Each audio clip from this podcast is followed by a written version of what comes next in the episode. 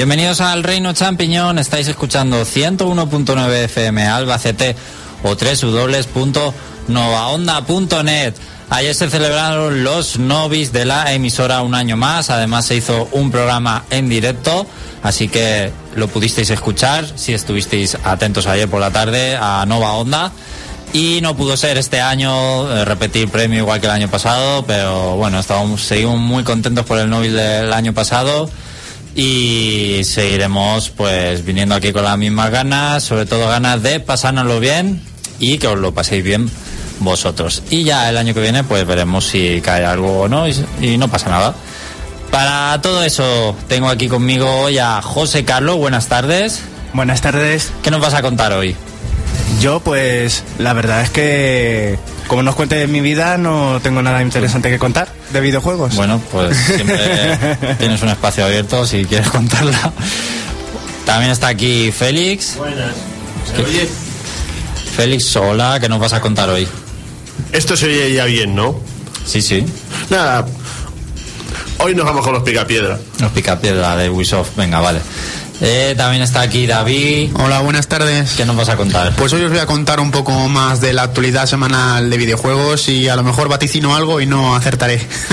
Pues ya está, si no pasa nada. Eh, Pablo también, buenas tardes. Muy buenas tardes. ¿Qué nos cuentas hoy? Hoy te cuento a lo mejor el GOTI, Canela en Rama. El que va a ganar este año, probablemente, ¿eh? Expectation. Sí, sí, sí. Ay, por las nubes. Bueno, pues eso tenemos. Eh, noticias, análisis de Far Cry Primal. Para muchos un juegazo, para otros ya veremos. Y además el Museo de los Errores. Todo eso antes de irnos de vacaciones, porque a descansar un poquito la semana que viene, ya que aquí es Semana Santa y no habrá programa el sábado. Ya lo voy diciendo porque si no luego al final se me olvida. Así que por si acaso ya lo he dicho. Y nos vamos a ir ya empezando con las noticias.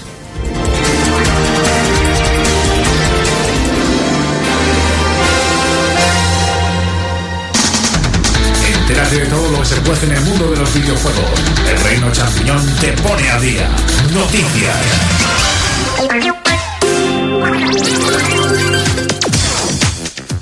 Bueno, en el reino.net, como sabéis, pode- podéis comentar el programa de hoy, ya sea en directo o en diferido. Y además el podcast también lo tenéis abierto, como siempre, donde están Jorge y Luis el Marlito. Y Jorge, pues, ha comentado ya en el foro diciendo que, que recuerdo cuando jugaba al Far Cry Primal en los 90. Y claro, ¿qué juego puede ser ese, Pablo? El mítico Joey Mac. Ahí está, puesto una captura del Joey Mac. Y también dice, Félix, eres un cerdo. Mira que jugar al nivel que ha hecho mi sobrina y no dejarle ni una sola estrella a la pobre. Yo te dije que me pintara la cerca y no lo hiciste. Bueno, eh, tenemos hoy rivalidad y enfrentamiento, drama en el programa. Eh, bueno, David, ¿qué- ¿con qué noticias vamos a empezar? Pues bueno, pues esta semana hemos tenido una semana bastante movidita, sobre todo a partir del miércoles, porque se desarrolló en San Francisco la Game Developers Conference de 2016 y en esta edición pues hemos tenido dos protagonistas bastante claros. Pues esa feria que luego a nadie le importa, ¿no? Sí, pero ha dado bastantes detalles que a algunos sí que pueden interesar, a otros no. Pero bueno, ya que está, pues lo comentamos, ¿no? Con alegría.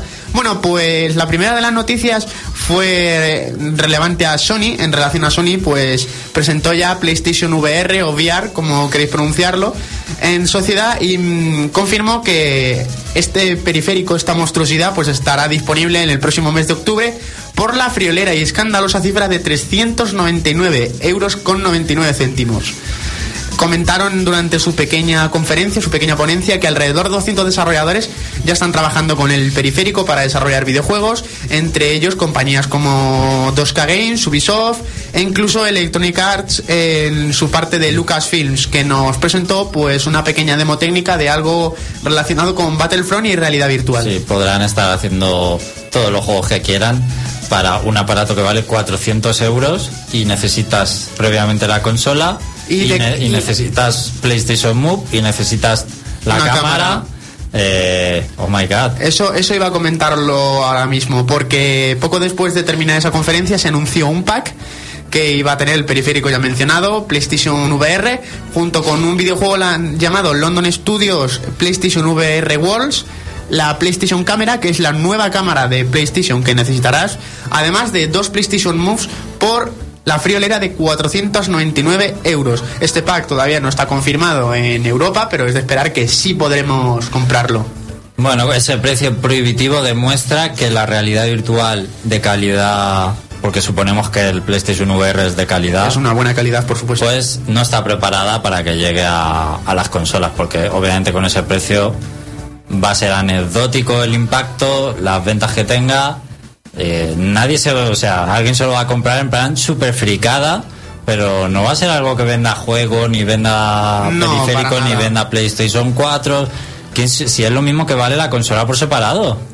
Oh, sí, un poquito, sí, más o menos. Pues que para eso te compras, yo que sé, la 3DS y la Wii U, o la Xbox One, no sé, un PC ya que te pones eh, Sí, un PC normalito, más sí. potente, pero en unas gafas, simplemente, o sea, creo que eso demuestra que no está preparado todavía el mercado para esto hasta que no baje de precio más. Sí, además que es un periférico que nadie te garantiza que pueda salir del todo bien. Recordemos algunos periféricos como en su día Xbox 360 con HDDVD, un formato que es anecdótico también, me ha recordado eso. Y yo pienso que este periférico pues es- se va a jugar las castañas Sony con esto. No sé cómo se arriesga tanto. Si es su idea de relanzar las ventas de la consola, yo creo que este periférico se va a comenzar a vender cuando cueste 200 euros, porque 400 euros necesitando dos PlayStation Moves, además de un procesador externo que lleva el propio periférico, es una salvajada por ese precio. Bueno, eh, el mismo día de lanzamiento eh, podremos descargar también The Playroom VR4. The Playroom es una aplicación que tiene PlayStation 4 que se utilizaba para, Sí, bueno, para una- ejecutar el mando, pues esto para probarlo, básicamente. José Carlos, ¿querías decir algo? Sí, quiero añadir que si os parece prohibitivo el precio de el PlayStation VR, no os voy a contar lo que Valve va a cobrar por el Vive, que es el, eh, la gafa de HTC, que va a ser todos los cacharros que tiene, los dos mandos esos también como el PlayStation Move, unos cubos que no sé para qué sirven ahora, no lo recuerdo, y el propio las propias gafas, 800 pavos. Ahí nada, pues y, nada. y HoloLens, HoloLens también de Microsoft iba a tener un precio y los kits de desarrollo estaban por 2.000 euros. O sea, Ya. imagínate por dónde andarán los tiros también. Ya vimos lo del Oculus Rift, que se habían subido a la parra con el precio finalmente. Parece que era una señal de lo que iba a pasar con el resto de gafas. Sí, estaba bastante claro. Bueno, continuando con las noticias, pues. ¿Qué os parecería? ¿Qué os, este nombre, a vosotros, qué os parece? ¿PlayStation 4.5 o PlayStation 4K? Pues a mí, a vos de pronto, me venía a la cabeza 3DS y, y New 3DS. Una cosa nueva así que se, una cosa nueva así que se inventan de la nada para, en teoría, potenciar la PlayStation actual, pero que luego no se comprará ni Dios. Nadie dice nada más. Pues bueno, pues durante la Game Developers Conference muchas fuentes bastante fiables han vaticinado el lanzamiento de una nueva PlayStation 4, una, una revisión del hardware que ya contamos, que tendría pues una mm, GPU, una tarjeta gráfica mucho más potente para dar soporte a la tecnología 4K, que es una tecnología que está bastante de moda. Esta GPU, además de darle potencia a los juegos, también sería para habilitar pues el famoso PlayStation VR para que no se quede la consola tan justa de memoria. PlayStation 4K, que es como ya se va conociendo por ahí, se habría ya mostrado en la Game Developers Conference de San Francisco a muchos desarrolladores, pero lo que estaríamos teniendo entre manos sería una versión más primitiva de lo que es la consola, no saldría este año. Y en palabras de algunas voces sonadas de los videojuegos, pues sería una maniobra la desesperada de Sony para poder competir con los PC de alta gama. Bueno, veremos este 3, pero ahora vamos a hablar de la encuesta de Twitter en directo, porque ayer no hubo Novi, pero sí hay encuesta hoy. Así que la encuesta va a ser, ¿qué tiene más valor? ¿El premio Novi o las chorradas de Xavi? Que eso siempre lo tenemos seguro. Entonces, ahí va la encuesta de Twitter, lo podéis en la cuenta del reino.net contestar. Esa encuesta. Siguiente noticia. Bueno, pues una de las protagonistas fue Sony, la otra, pues en eh, la otra parte, pues sería Microsoft, una consola que no pasa por sus mejores horas, Xbox One, y que mm, en palabras de Chris Carla de Ideat Xbox, un pequeño espacio para los desarrolladores independientes, confirmó de que Xbox One daría una interesante característica que sería el juego cruzado entre las plataformas. Usuarios de PC y Xbox One de momento estarían confirmados que podrían jugar en mismos servidores unos contra otros en modo online. El primer videojuego que lo va mm, a soportar esta modalidad va a ser Rocket League, el famoso videojuego que está petándolo ahora mismo en los videojuegos y que sería el primero en utilizar esta tecnología. En palabras de Chris Carla, dicen que esta tecnología está al alcance de la desarrolladora que esté interesada. Por lo tanto, Xbox One y PC de momento sí podrían compartir sus, sus propias partidas. Ahora bien, viene lo mejor. Entra nuestro amigo Sugei Yoshida de Sony, que afirmó que está en acuerdo con que PlayStation 4, Xbox One y PC puedan compartir partidas en línea. Eh, dijo que sería mucho más sencillo, pues la parte técnica es la más sencilla de desarrollar. La más complicada, en los despachos. En los despachos, dado que tema de licencias, tema de que a lo mejor a Sony no le puede interesar tanto, vamos, que es una maniobra ya la desesperada para que los usuarios de Xbox One no se pasen a PlayStation 4 o los PC. Pero de todas formas esto se ha hecho ya en varios juegos, no muchos, pero hay juegos incluso de Nintendo, de la eShop que tienen juego cruzado en línea, aunque no lo parezca.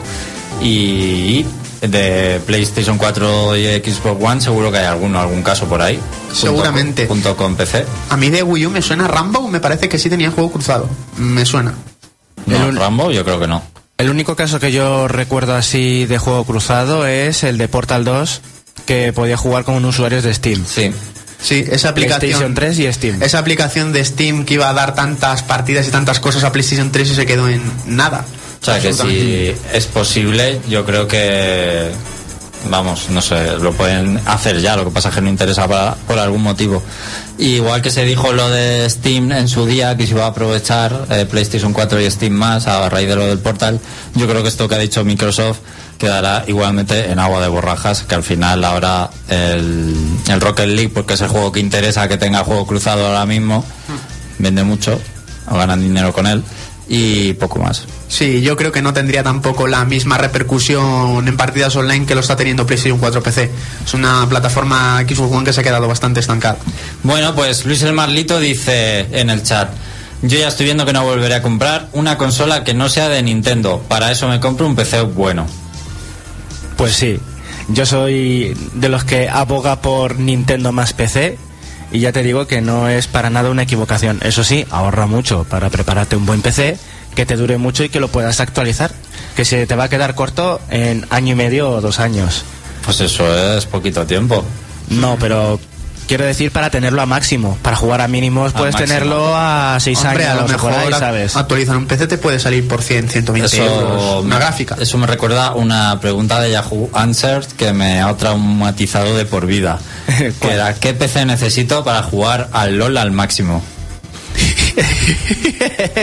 y le dirían un alguno bueno de gama alta de los de 1500 o por ahí. No sé, un pero alguien que, está, alguien que está interesado en comprarse un PC bueno para jugar al máximo al LOL, es que creo que No sabe lo que se pierde. Ya se ha respondido la, solo. la ignorancia es nivel 10, o sea, no sé, en serio. Hombre, yo sé de gente que se han comprado PCs de Master Race de 900.000 euros para jugar a Minecraft, League of Legends y esas cosas, o sea que... Pues nada, que si a lo mejor son ricos, si quieren malgastar el dinero, vale.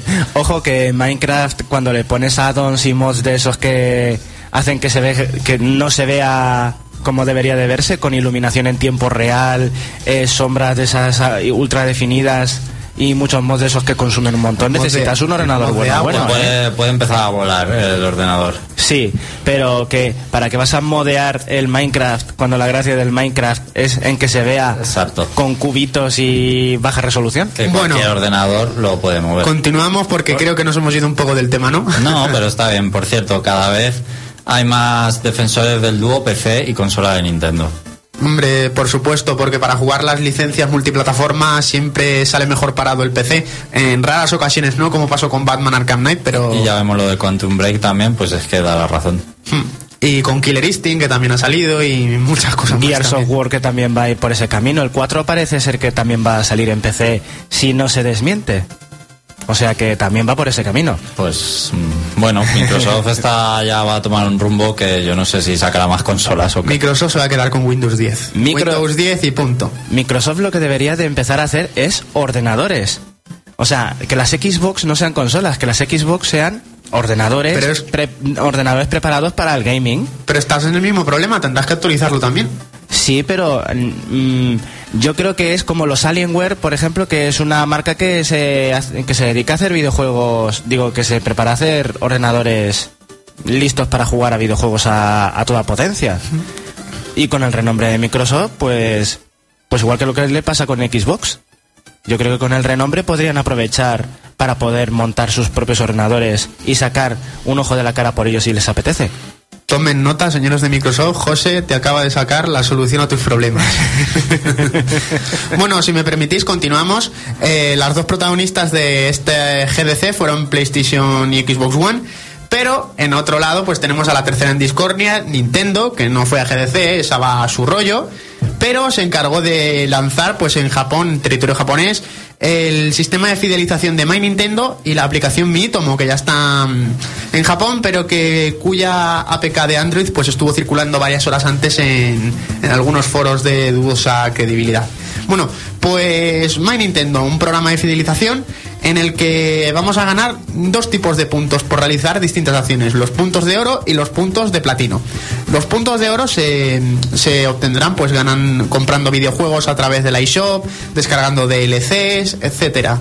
Y los platino, pues mediante una realización de objetivos, entrar a Miiverse una vez por semana, a la tienda iShop, enlazar tu cuenta My Nintendo a Mitomo, enlazar tu Facebook, son como una especie de objetivos que te obligan en cierta medida a utilizar los servicios que te da Nintendo. Era como cuando daban estrellas por entrar a Nintendo.es todos los días. Sí, las cinco estrellas famosas, sí. Que las quitaron porque vieron que se abusaba un montón de Eh, eso. Hecho- Hombre, pues si lo ponen, está claro que lo van a hacer la gente. Alex, tú que también eres de la vieja escuela de Nintendo.es, que se nota que sabes, ¿no echas de menos la comunidad de Nintendo.es? Porque eso era un despiporre. Bueno, eh, menos- nunca llegué a introducirme mucho ahí, pero creo que de esa comunidad que cerraron, luego salieron ahí foros o páginas web incluso que eran comunidades de allí que se habían creado ahí. Había mucha gente o gentuza. Y La las batallas... y- ¿Alguien, ¿Alguien me declaró que mi tomo va a estar la semana que viene para aprovechar la Semana Santa? Mm, yo creo que no. Pues Yo- sería un error de Nintendo porque eh, siguen repitiendo que sale este mes. No hay mejor fecha que la semana que viene antes de las vacaciones. A mí me gustaría, pero yo creo que. Yo pensaba, de hecho, que iba a salir un lanzamiento simultáneo a nivel mundial, Ya. My Nintendo y Mitomo, pero al final parece ser que se ha retrasado por alguna cosa. La presentación eh, ha sido esta semana, de hecho. Nosotros no, no pudimos asistir en Madrid, pero eh, ha sido esta semana y han seguido insistiendo en que sale este mes. Por tanto, le debe quedar nada. Tiene que estar, entonces tiene que salir de la mano con el programa de fidelización. Bueno, pues mm, prometieron por activa y por pasiva Nintendo que habría recompensas por juntar puntos. Y sí, de momento ya tenemos dos videojuegos que poder descargar recolectando los puntos de oro. En este, no, los puntos platino, perdón, es un poco lioso. La primera recompensa disponible es Zelda Twilight Princess Picross, además de ¿Qué? ¿Qué es eso? Picross de, de Zelda Twilight Princess con figuras de Twilight Princess ¿Pero para la 3DS? para 3DS. Descargable a cambio de 1000 puntos de platino. Pero eso es un juego que no ha salido aún. Es un juego que ya está disponible y que solo se puede conseguir a través del programa de fidelización. Vaya leche. Claro que sí. 1000 puntos de platino junto a WarioWare Touched de Nintendo DS, que también vale 1000 puntos platino. Buah, pues yo ya sé cuál Para voy a- descargar. También, eh, conforme vayamos consiguiendo puntos de platino y de oro, pues eh, podremos optar a descuentos, como por ejemplo, a cambio de 950 puntos de oro, tendremos un 20% en Mario Kart 8. Y por 130 puntos de oro, podremos descargar Mayoras más con un 40% de descuento. Oh, mayoras más. Sí, Madre sí, mía. cuidado, eh, cuidado. Hombre, pero ya. Descuentazo. Es, hombre, es la mitad, casi la mitad de su precio, o sea que es.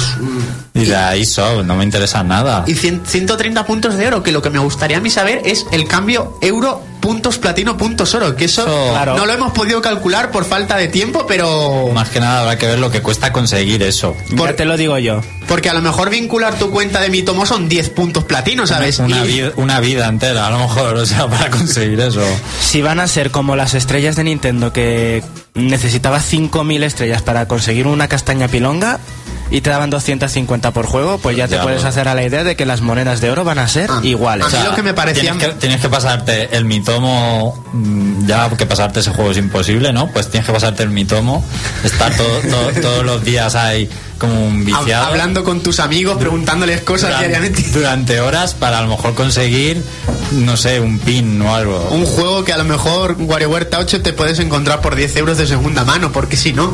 Bueno, pues puntos de oro, puntos platino y la, nuestra última noticia, pues fue ayer y es bastante curiosa y es que vi a un medio llamado Destructoid que muchos eh, es conocido por sus filtraciones, muchas de ellas fake, pero muchas otras también son fiables.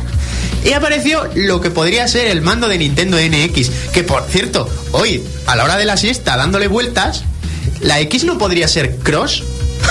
no sé, a lo mejor podría dejar algo de híbrido por ahí, pero bueno. Pues con- coincide con una patente que fue registrada por Nintendo, que es un mando pues con forma elíptica que tenía una pantalla táctil sobre toda la superficie y dentro dos sticks. La imagen pues es relacionada con una patente y no tiene incoherencias relacionadas con el hardware, pero claro, al tener esa patente registrada, cualquier fan podría hacer su propio hardware y hacer una foto, ¿sabes? Eso me parece más falso que, vamos, eso es que no va a ser y además es, un rumor no tiene ninguna fiabilidad ni nada. Es un mando y un poco feo. Cualquiera lo podría haber hecho. Un poco feo es horrible. Es Pero un mando que tiene pinta de ser incómodo porque es como coger un mando de la Super Nintendo, pero al mismo tiempo tiene botones táctiles que no le otorgan ninguna precisión. Ese es el problema. En fin, dice Luis Almarlito que todo el rollo de My Nintendo le recuerda a los logros de Steam. Bueno, Más o menos será, sí, como la economía que se ha generado a través de conseguir los cromos y los logros, sí, la verdad es que con eso se forran algunos dentro de la propia comunidad, aparte de Valve, por supuesto. A mí lo que me parece la propuesta de My Nintendo es bastante interesante, pero que no hagan lo mismo que ocurrió con Club Nintendo, que para conseguir algunos regalos que te podrían costar 10 euros tenías que gastarte 300 euros en juegos. Entonces, pues que sea un precio más o menos equitativo para conseguir recompensas. Ya como nos ponemos todo por cosas que nos regalan, ¿eh? Sí. como siempre, bueno. Eh, antes de irnos a la edad de piedra, eh, con esos picapiedra de Ubisoft, José Carlos, ¿con qué vamos a descansar? Pues hoy vamos a hacer una de las peticiones que hemos tenido en el foro y que ya debíamos, que es del propio Luis El Marlito, que es el himno de Papers, Please. Pues allá vamos, nos vaya y volvemos con Far Cry Primal.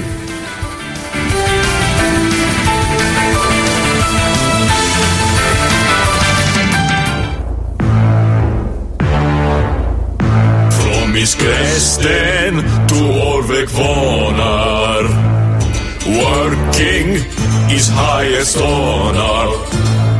A labor lottery Improve economy. Collegians they see All of them want to be.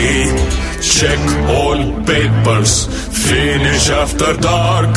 No citations Reward shiny plaque Must make money. Many things I need. 30 days no food. Why I choose heat? Life is hard. Please God help me. Child is dead Wife is sick. Mother-in-law healthy. Desk very messy. Situation dire. Mix up passport with pink vice flyer. Border always crazy. Stories very funny Man with passport from import But issued less than Was not born yesterday Republic scum. Citizen must do his duty Quelling population. Protect border Uphold the nation. If citizen perform his duty With no complications Citizen retire with a class for dwelling habitation. Glory to our stolz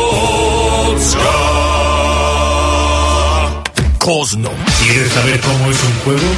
El Reino Champiñón te lo exprime a fondo. Escucha nuestro punto de vista. Análisis.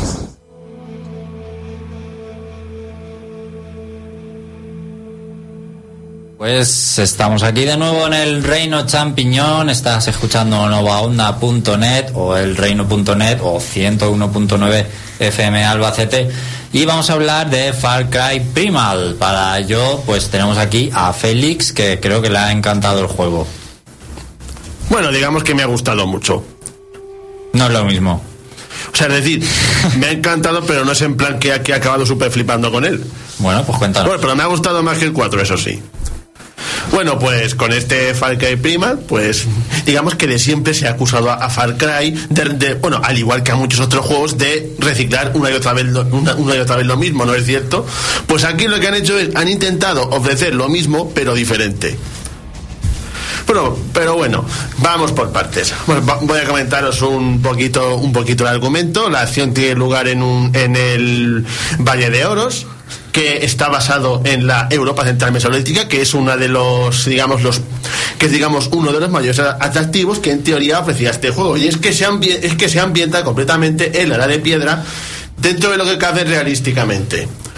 El, en el juego tomas control de un cavernícola llamado Takan, que forma parte de la, de la tribu de los Wenya. Una tribu que en los últimos años se, ha visto diezmada. El prólogo es de los más cortos, bueno, no, es el más corto de todos. De hecho, creo que, creo que dura unos, un- unos 20 minutos. Para mí es el prólogo más cutre de todos, pero bueno, tampoco, pero bueno, tampoco estamos ante un, ante un argumento demasiado complejo. Esto que empiezas con tu tribu y estás cazando mamuts. Y lo que pasa básicamente es, a los 5 minutos, aparece un diente de sable y los mata a todos. Y después te despiertas en un, en un sitio desconocido y te encuentras a una miembro de, de- la tribu, de, una, miembro de la tribu de los, de los Wenya, que es lo último que queda de la tribu. Y es que por alguna razón toda, to- toda la tribu de Takar se ha dispersado. Y digamos que el objetivo principal del juego es encontrar a todos estos miembros, a todos estos miembros y volver a montar tu aldea. Bueno, este cambio es muy brusco de ambientación, por así decirlo, y le ha dado aire fresco a la saga realmente. Hombre, para mi gusto, en la saga necesitaba un cambio y en cierta medida se lo han dado.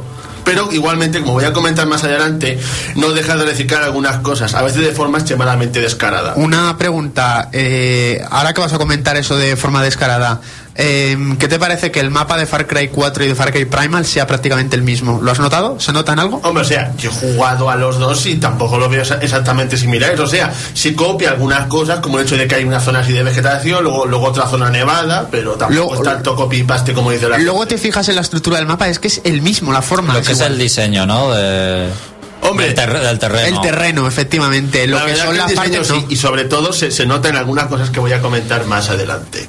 También es verdad que para ser tan a, a priori distinto, eh, han tardado poco en lanzarlo respecto a Far Cry 4. eh, apenas un año o año y poco. Hombre, la verdad es que para hacer Far Cry 4 tampoco se tuvieron que esforzar mucho porque eso sí que para mí era bastante copia y pega. Hombre, a lo mejor podría ser también un desarrollo en paralelo.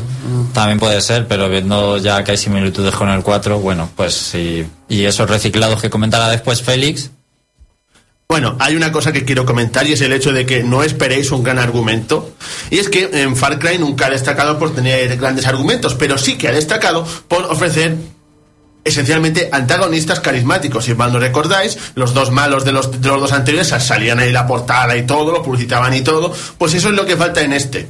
Falta un malo. O sea, es decir, un malo que dé peso al argumento. Es decir, sí hay malos. De hecho, hay dos. En, durante el juego te enfrentarás a, dos tribus. Por un lado están los Udam, que son caníbales, y por otro están lo- y por otro, y por otro lado están los Izila, que son capaces de controlar el fuego. Cada uno de, cada uno de estas tribus pues, pues tiene un jefe. Y en este juego tenemos dos malos en vez de uno. Pero ¿qué pasa? Que son mucho menos carismáticos. Por lo que por eso la historia pierde bastante. O sea, es un juego que se basa mucho más en la jugabilidad que en el argumento propiamente dicho. Y ya, y ya metiendo, y bueno, hay que comentar otra cosita bastante curiosa, y es que en, el juego los personajes no hablan español ni inglés, hablan un hablan, hablan lo que se dice un idioma troglodítico, que supongo que se habrán basado en algún dialecto o algo. Que bueno, Al principio queda bastante raro, pero luego, pero luego le pega bastante bien al juego. A mí me pega mucho más que, que, que Salvar Español, la verdad. Entonces es todo subtitulado, claro. Sí, claro, subtitulados, lo que usan el, el idioma este que no sé muy bien de, de dónde se habrán sacado. Supongo que se habrán basado en alguna mezcla de dialectos o algo. Bueno, ya metiéndonos en el, en el meollo de la cuestión, como he dicho al principio, el principal objetivo es encontrar a estos miembros de la tribu Wenya dispersos por ahí y traerlos a tu aldea. Eso tiene su importancia y es que cada uno de, de estos miembros te enseña una cosa que, que será, que será imprescindible para avanzar. Y bueno, como ya he dicho varias veces, el hecho de, el hecho de que tenga lugar en la prehistoria supone un cambio radical en la saga. Y ese primer cambio radical está en el hecho de que recolectar es más importante que nunca, es absolutamente vital, porque todas tus armas se hacen a base de materiales. Bueno, cuentas con armas típicamente prehistoria, como por ejemplo un garrote, un arco o, una lanza. Pero ¿cuál está la cosa? Que todas estas armas digamos que se agotan y las puedes romper. Y para conseguir armas tienes que encontrar materiales, y si no tienes materiales no tienes armas. En ese sentido es bastante más difícil que otros. Bueno, a mí de momento no se me, no se me han acabado las armas, así que no sé muy bien qué pasa si te quedas sin nada. Pero bueno, y una de las mejores cosas del juego son los animales. Si bien los animales siempre han jugado un papel importante desde Far Cry 3, en este, en este tienen un papel bastante, bastante más relevante. En los juegos anteriores, pues básicamente los animales estaban por ahí, te atacaban, los podías usar de alguna manera, pero en, pero en esta, digamos que los vas a usar bastante. Bueno, nos encontramos con una amplia fauna prehistórica, en plan, nos encontramos con leones, lobos, tigres, mamut, di- dientes de sable, lo típico que puedes encontrar en la prehistoria, aunque no sé yo, sé- aunque no sé yo si había leones en la prehistoria, porque no sé mucho de ahí, pero bueno. ¿Y, cuál es, ¿Y dónde está la- lo interesante? Que todos los animales del juego los puedes domar. Es para conseguir domar animales, primero tienes que encontrar a un, a un miembro de la tribu, al chamán de la tribu, que te enseña a hacerlo mediante una serie de, misiones secundarias. Cuando superas esas misiones, pues puedes domar animales. Hay, digamos, misiones temáticas con cada animal. ¿Puedes domar a todos? Pues básicamente cualquier animal carnívoro que te encuentres se puede domar. El diente de sable también. Sí. Pero ¿qué haces, cuando lo, también. ¿qué haces cuando lo domas? Es lo que voy a explicar ahora. Muy bien. Primero, para domar animales necesitas cebos. En- bueno, los cebos se utilizaban en Far Cry 4 y en Far Cry 3 básicamente para atraer animales y, y ut- utilizarlos. Pero ¿cuál es la, pe- la peculiaridad de aquí? Que con esos cebos puede hacer que te obedezcan. Tú tiras un cebo, acude el animal y hay una secuencia de botones y lo dominas. Y entonces te sigue. ¿Y, dó- y dónde está la cosa? Que cada animal tiene sus particularidades. El primero de todos que consigues es un búho. Que, que este búho lo puedes usar. Que este búho lo puedes usar para sobrevolar el terreno. Que es, en plan como, que, que es como si fuera un dron prehistórico. Y lo chulo de este búho es que puede hacer que tire bombas ¿Qué dices? a los enemigos. Bueno, no exactamente bombas, sino colmenas de abejas. Y también bombas de fuego. Bueno, ahí se han flipado un poco, me parece a mí. El búho es lo más chulo del juego para mí en cuanto a animal. Es el primero que consigues y para mí el más chulo, porque puedes hacer auténticas barbaridades con él. Luego, y bueno, luego vas encontrando otros y cada uno tiene, y cada uno tiene, como he dicho, sus habilidades. Por ejemplo, lo- lo- los mamuts, pues, pues se puede decir que son el sustituto de los vehículos. Es en plan, te encima de uno, son muy grandes y, lo- y- y arrasas con todo. Y luego hay otros bastante más peculiares como los tejones, que si los, que si los dominas te pueden resucitar. Te mueres y te resucitan, así. ¿Por qué? ¿Qué lógica tiene eso? Es una- de hecho, es el animal más jodido de, de dominar. Pero si lo consigues dominar, te puedes resucitar una vez. Pero una vez eh, lo dominas, eh, ¿lo tienes para siempre o Bueno, cómo va eso? luego en el pueblo seleccionas al animal que te va a acompañar y luego el animal te acompaña. ¿Y solo tienes que domar una vez? Una vez dominas uno, ya lo tienes. ¿Y si se muere tienes que volver a domar otro? No se puede morir. Se puede quedar inconsciente un rato, pero no se puede morir. Vaya. Bueno, yo supongo que no se podrán morir también por el tema de PETA y la protección animal y todo eso, supongo. Pero bueno, si te pasas también relevante- matando animales todo el juego, Hombre, no lo único relevante es que si le queda sin energía, pues se queda ahí un rato en plan inconsciente hasta que se, hasta que se puede mover de nuevo o bien le das carne. ¿Y los manejas tú directamente? No, o sea, el búho sí, Ah, Los, los demás van solos. De hecho, el búho no, no lo, no lo tienes que dominar, sino que lo consigues por defecto cuando encuentras al chamán este. Son más o menos como los acompañantes que tienes en Fallout, más o menos. Sí, eso es, ni más ni menos. Pues como el perro ese que tenías. eh, Sí, en- con en albóndiga, Fallout. sí. Sí, ese. Y luego también hay que hablar de los grandes animales, que es de los mejores, que, que es de los mejores elementos del juego. Y es que hay una serie de animales extremadamente fuertes y peligrosos con nombre propio, para los cuales tienes unas misiones de cacería especiales. Y una, una vez te asignan una, pues básicamente tienes que perseguir a, est- tienes que perseguir a este animal hasta su guarida y matarlo. Para ello tienes que ponerle cebos, rastrearle, ponerle trampas, está chulísimo eso, vamos. Y bueno, también hay que comentar que. Y ahora voy a hablar un poquito de esto del continuismo. Ya, ya, ya he dejado caer algo con, con lo de los animales. Como he dicho, básicamente, lo del mamut, por ejemplo, en Far Cry 4 te puedes montar en elefante y es prácticamente lo mismo. Pero para mí, ¿cuál es para mí lo más descarado que he encontrado? Pues el hecho de que durante el juego te encuentras, un garfio. Que una de las cosas que tenía el, el Far Cry 4 es precisamente que te puedes encontrar un garfio para escalar. Pues ahí te encuentras exactamente el mismo garfio. Y bueno, como he comentado antes, no estoy seguro del todo de si, eso, si, si el mapa es idéntico, pero sí tiene zonas muy similares. Y una de la y luego también había que hablar un poquito del día y la noche, que en este juego tienen bastante importancia. Por ejemplo, est- esto que he mencionado de los grandes animales, pues algunos de ellos, por ejemplo, solo los puedes encontrar de noche. Luego también de noche es mucho más difícil porque hay muchos más animales. Claro, y puede ser también más peligroso por los animales cazadores y todo eso, ¿no? Sí. Lo bueno es que cuanto más animales hay, más recursos puedes conseguir. Es que otra de las cosas del juego es que necesitas matar animales para poder curarte. Porque cuando matas animales consigues su carne y luego la carne la puedes usar para, para, para curar tus heridas. Tú puedes matar animales, pero luego el que tú dominas no se muere. No, no se muere. Mm. Ahí, ahí está la, la ironía. ¿Y, logic. y la carne? ¿La carne la tienes que cocinar de alguna manera o simplemente No, la comes sencillamente te, directamente? te llegas al animal y te la llevas. Oye, pues es más sencillo. Luego también necesitas matar animales para conseguir su grasa, ya que con grasa animal puedes hacer fuego. Por ejemplo, puedes coger el, el garrote que llevas y, y- y- y prenderle fuego. Por lo, que, por, por lo que puedes iluminar cuevas y lo mejor de todo es que el fuego asusta a los animales, a la mayor parte de ellos. Por lo que si vas con fuego es más fácil avanzar. Y también en cuanto al, en cuanto al desarrollo del juego, me he encontrado con que es bastante complicado diferenciar lo que es una misión secundaria de lo que es una misión principal. Digamos que en el juego hay como unas, hay como lo que yo llamo misiones barrera. Por ejemplo, al principio del juego, tu objetivo es capturar un fuerte que está, que, que está en un lugar del mapa. Puedes ir directamente a ese fuerte, pero ¿qué pasa? Pues que nada, pues, pues que si vas allí sin, sin, sin haber, sin haber entrenado habilidades ni nada, pues, pues te matan en 5 segundos. Es como una forma de obligarte a hacer misiones. Y el juego se basa en eso. Hay como una misión grande que tienes que hacer y una vez, y una vez haces esa misión, pues ya se, se va abriendo más el mapa. ¿Cuál es el problema entonces? Problema de, que, de eso que he dicho, de, de que a veces no se pueden distinguir. Sí. El problema es que te obliga a hacer secundarias y no te las puedes saltar. Porque la misión principal es tan difícil que te obliga a reunir recursos y a entrenar a posta para poder pero pasártela. Eso pasa en muchos juegos. Sí, Si bueno, tú por tienes- ejemplo, en el Xenoblade, ¿no? Si tú tienes que dar la misión principal, habrá 100 secundarias, pero tú haces 25 o 50 las que quieras Y la cosa es que, claro, esas misiones secundarias consisten en encontrar miembros de tu tribu. Si no encuentras miembros, no te enseñan a hacer cosas. Por ejemplo, como he dicho antes, eh, tienes, tienes que encontrar al chamán para que te, para, para que te ayude a domar animales. Luego también... Dice Luis Hermanito, José Carlos habló eso alguna vez. Se llaman puertas de carne. Ahí está, es el tópico de los videojuegos, las puertas de carne. Tu, Sí, al- señor. tu alumno más aventajado, Luis Hermanito.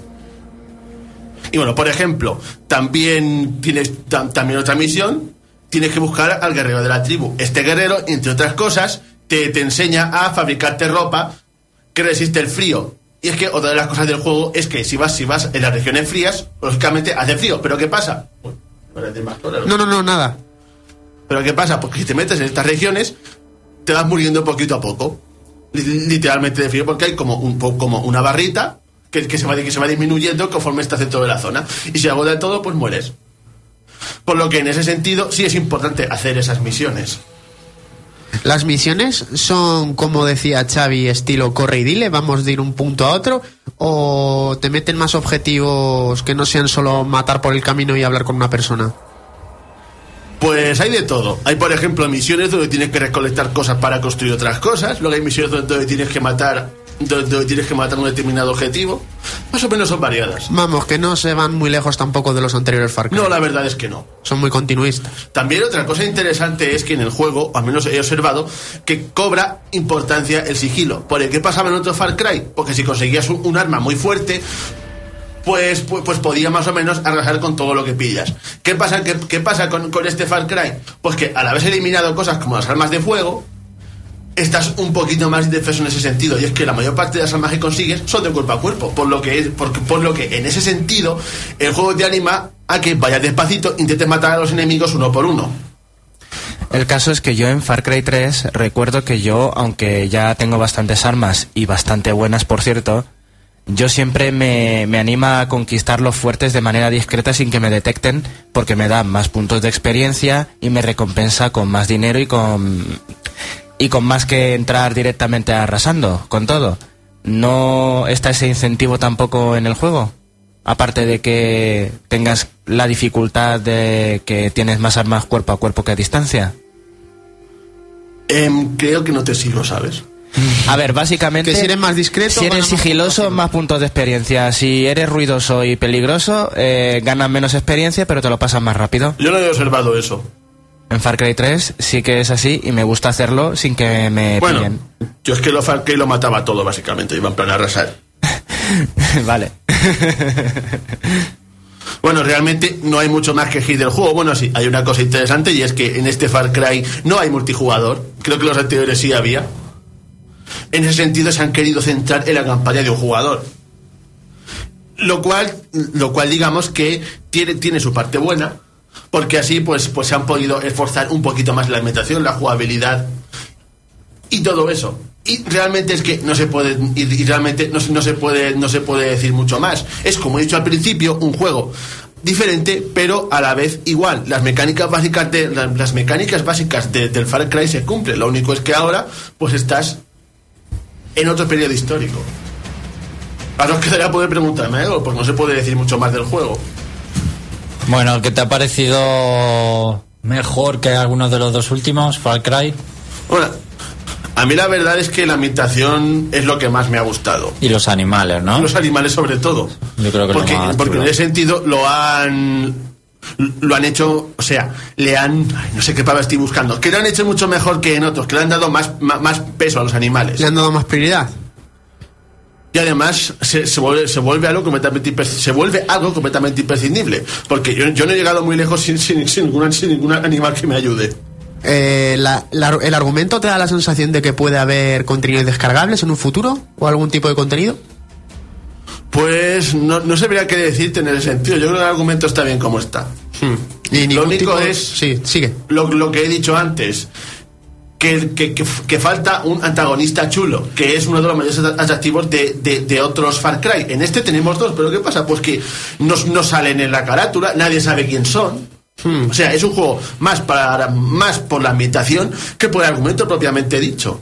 Sí, comprendo. ¿Y algún tipo de conectividad online o algún tipo de eso no, no tiene, no? Ha dicho que, que no tiene multijugador, es, es puramente para, para jugar tú solito y te Ni, por ahí ni de clasificaciones online ni nada, ¿no? No. Vale. ¿Qué nota le daríamos, Félix? Yo, para mi gusto, aunque como he dicho al principio, no me ha vuelto súper loco, sí me ha gustado lo suficiente como para darle un 8. Pues está bien. Porque, es una buena nota. O sea, yo creo que han intentado, dentro de lo que cabe, hacer un Far Cry diferente. Y, y en, y en cierta medida lo han conseguido. Hombre, es una buena nota. Tú cuando sacas un examen, una nota de 8 en un examen, tus padres no te echan la bronca. No. Pues lo mismo en los videojuegos, es una buena nota. Sí, aunque hoy en día menos de un 7 es un suspenso. Ya. Pero bueno, eso pertenece a otro tema de conversación. Bueno, pues hasta aquí el análisis de Far Cry Primal. Y ahora nos vamos al Museo de los Errores.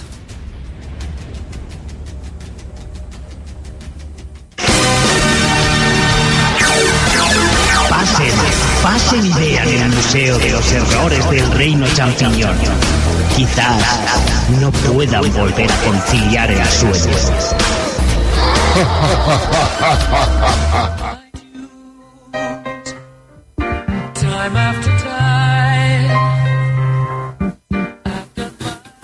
¿Qué pasó ayer, amigos?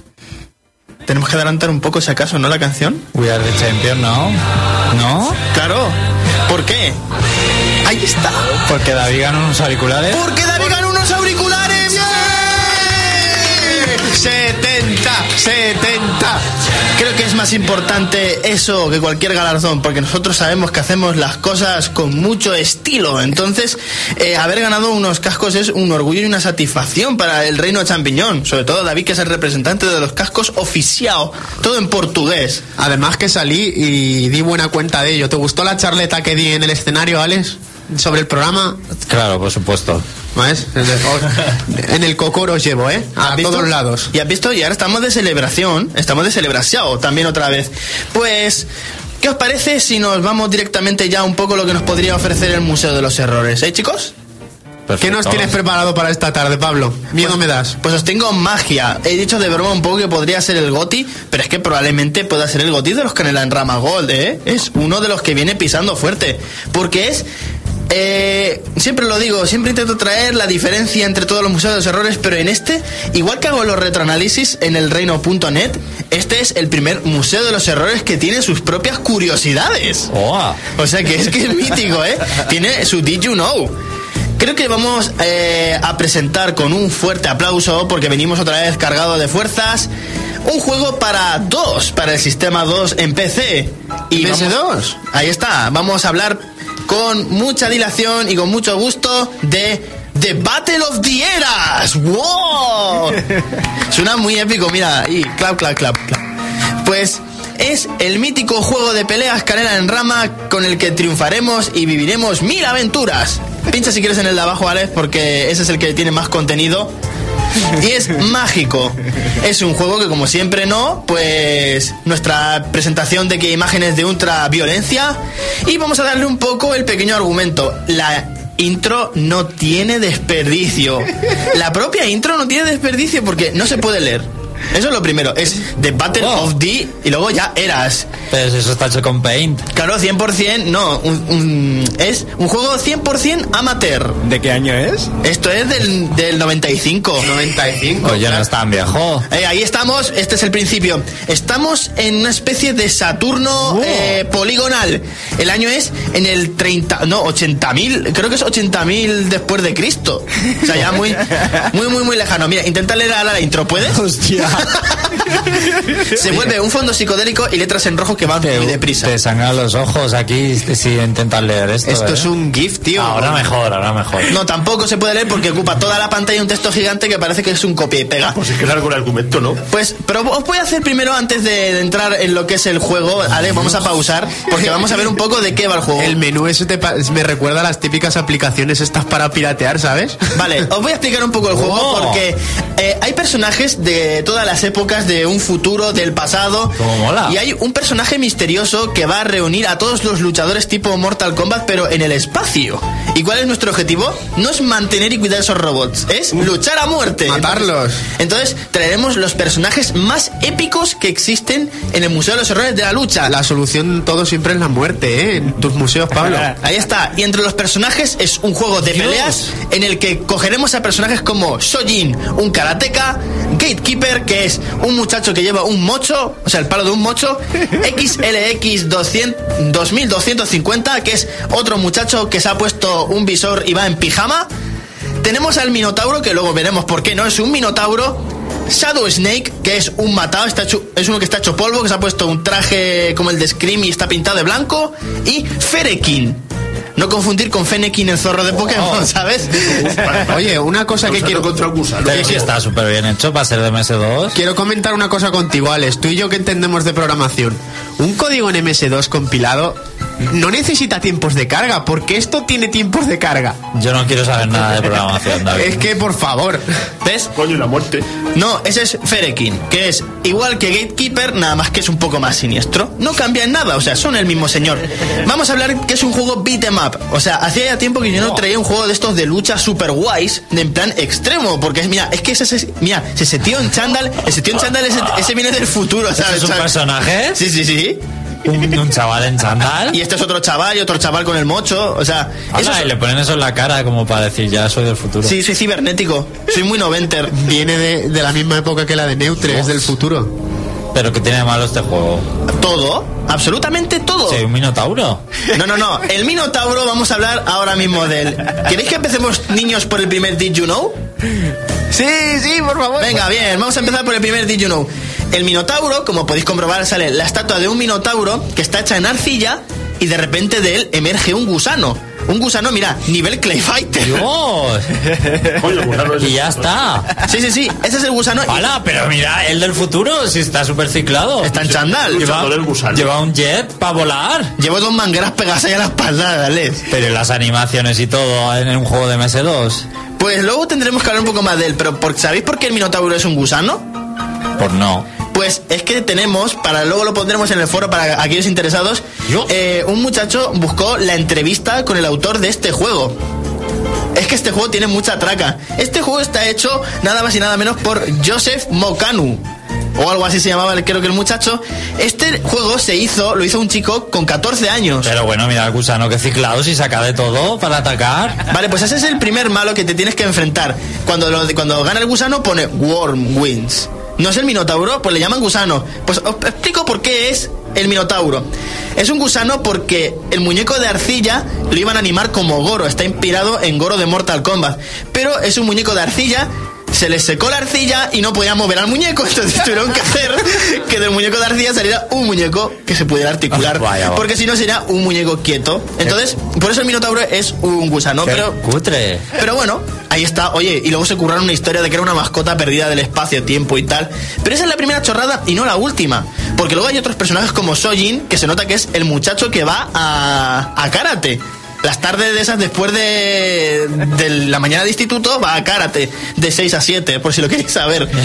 Entonces, y luego ya habéis visto al XLX, que es un matado, va en pijama.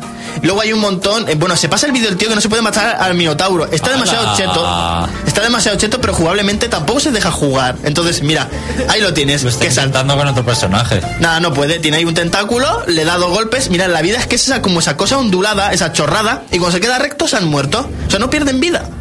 Es así de mágico también. Si tampoco- te dan muchos golpes seguidos, mueres. Claro, sí, te están quitando vida. En realidad, esa onda es la vida. Intentaron hacer algo chulo. Mira, ¿has visto esas dos ondas que hay ahí? Sí. Eso es la vida. Conforme le van pegando, mira cómo se va haciendo recto. Luego salen unas barras como de audio, pero que no, no implican que sean ni golpes, ni ataques, ni nada. O sea, es- están por, por poner. Hay colores y ya está. Más mágico todavía. Hay mucho paint, hay mucho render de los 90, en plan arena, piedra y el fondo así oscuro. O sea, quisieron hacer algo posapocalíptico que no es posapocalíptico. Pero bueno, el Museo de siempre tiene bienvenida. Luego, por otra parte, este juego tiene una cosa muy cachonda. Es un juego freezer. Este era de la época en la que la gente lo que hacía era promocionaba el juego y daba una parte de este juego. Digamos que era como una especie de demo que si te gustaba tú pagabas por él. Bueno, pues este juego tiene uno de los récords más grandes de la historia en el Museo de los Errores. Porque este juego estuvo eh, en el año 95, fue distribuido, lo bajó mucha gente, pero nadie lo compró. Eso es lo genial. Nadie, ni una mísera venta. O sea, ni sus familiares compraron esto. Ese es el problema grande que tiene este juego. ¿Y cómo se sabe eso? ¿Lo dijeron? Sí, porque hay una entrevista, toda esta información la estoy consiguiendo de una entrevista que un interesado, igual que lo que iríamos a hacer nosotros con el Capitán Sevilla, de hablar por qué era el juego así, pues el muchacho buscó al autor del juego y dijo eso. Dijo que por qué no sacaron esas ventas. Dice, porque lo hizo con 14 años y lo ocupó eh, 18 meses, entre ellos un verano entero y las tardes que tenía libres entre exámenes y eso.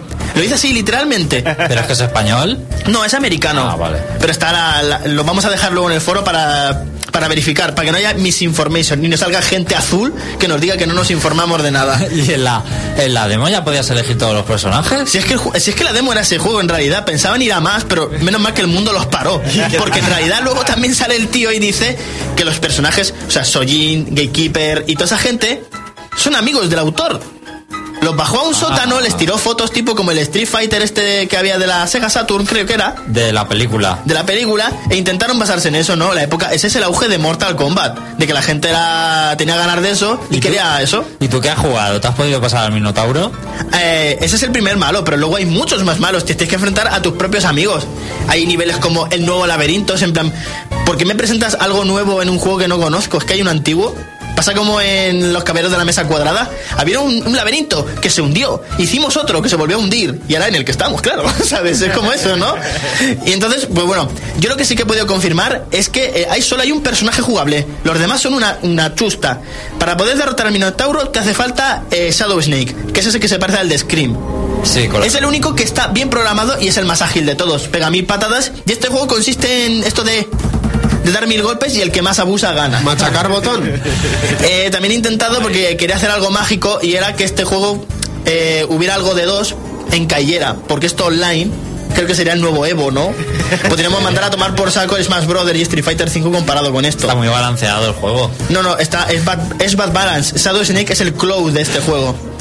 Y luego todos son los Pero Jigglypuff. entonces, si no se vendió ni uno, lo realmente friki sería tener una copia de este juego. Es que no existe copia, era Freezer.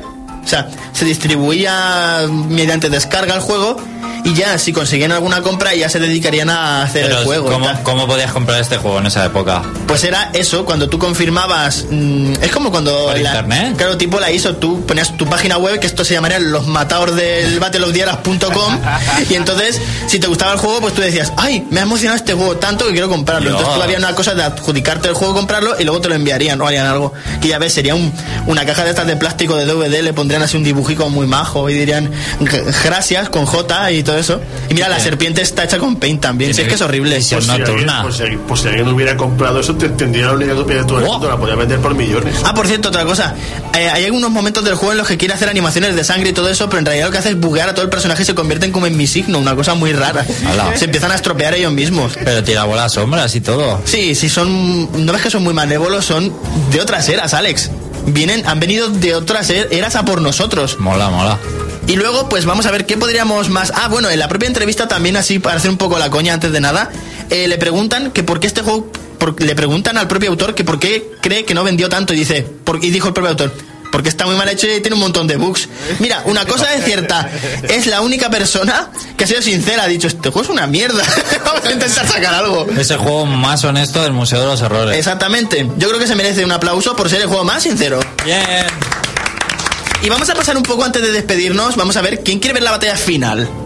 Yo, yo. Pues vamos a pasar un poco más adelante. El malo se llama Temporus. Temporus es un adivino que dice que. ¿Es eso? Sí, ese mojón de Cuenca que tiene dos tentáculos colgando. Pero- Ese es el malo, ese es el malo, sí, sí. Al principio tiene una introducción como una sombra malvada. Eh, Antes tiene una- un comentario. Ese es Temporus. Mira, eso. ¡Hala! Eso que tiene cara de acordeón, bueno, eso que parece una bolsa de basura es el Shadow Snake. Y este tío Pero qué mierda es ese es? Temporus, ese es el que ha traído de todas las eras a todos estos héroes míticos en un showdown definitivo. Y so- el Temporus lo único que hace es se hace grande y se encoge y muere y pierde. Está muy bien hecho, está muy bien logrado. Pero, ¿alguien podría decirme cómo es el verdadero ending de este juego? Pues ¿Se pon un poquitín, amigos? pon un poquitín al final. Deja un poco la batalla final de Temporus rápido. No, no, no, un poco más atrás, más atrás, más atrás. Cuando esté Pero Temporus. qué puñetas es eso. Pues bueno, lo cuento yo si queréis rápido. Cuando derrotáis a Temporus, pasa el mítico cliché que ya ha habido en muchos juegos del Museo de los Errores. Esto, error loading. Eh, da error, da error y, y no hay ending. Es en plan, el juego no quiere permitir que esta historia acabe.